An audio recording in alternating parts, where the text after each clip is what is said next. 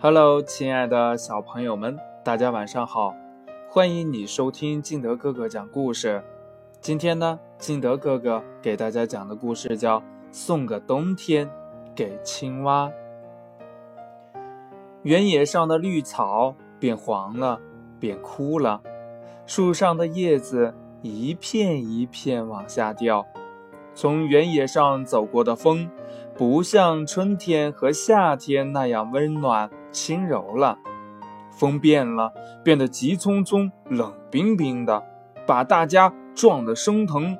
大家呢都不敢出门了。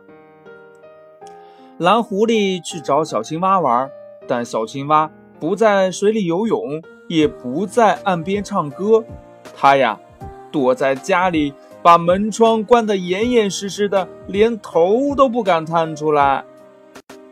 小青蛙，你为什么不出来跟我玩呀？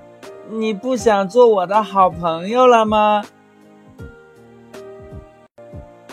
冬天来了，我要冬眠了。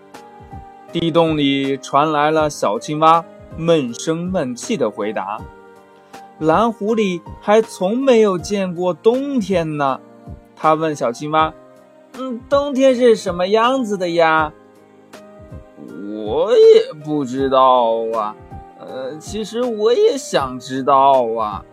小青蛙说：“我们青蛙家族没有谁见过冬天，因为一到冬天我们就要冬眠了，到第二年的春天才醒来呢。”蓝狐狸说：“嗯，那我见到冬天的时候，我帮你把冬天画下来吧。”冬天来了，雪花从天上飘下来，大地一片雪白呀。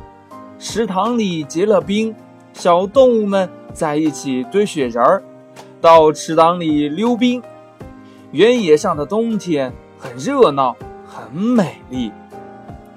蓝狐狸白天和大家一起玩，晚上回到家里呢，就在一张很大的纸上画画。他要把原野上的冬天全画下来，等春天到来的时候再送给小青蛙。故事讲完了，亲爱的小朋友们，你能不能把你看到的冬天也画下来呢？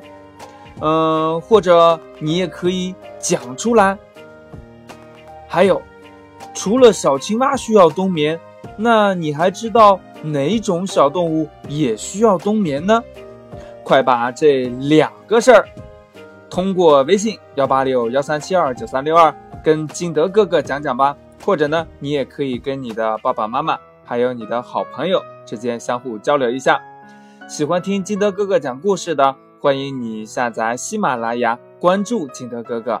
今天的节目就到这里，我们明天见喽，拜拜。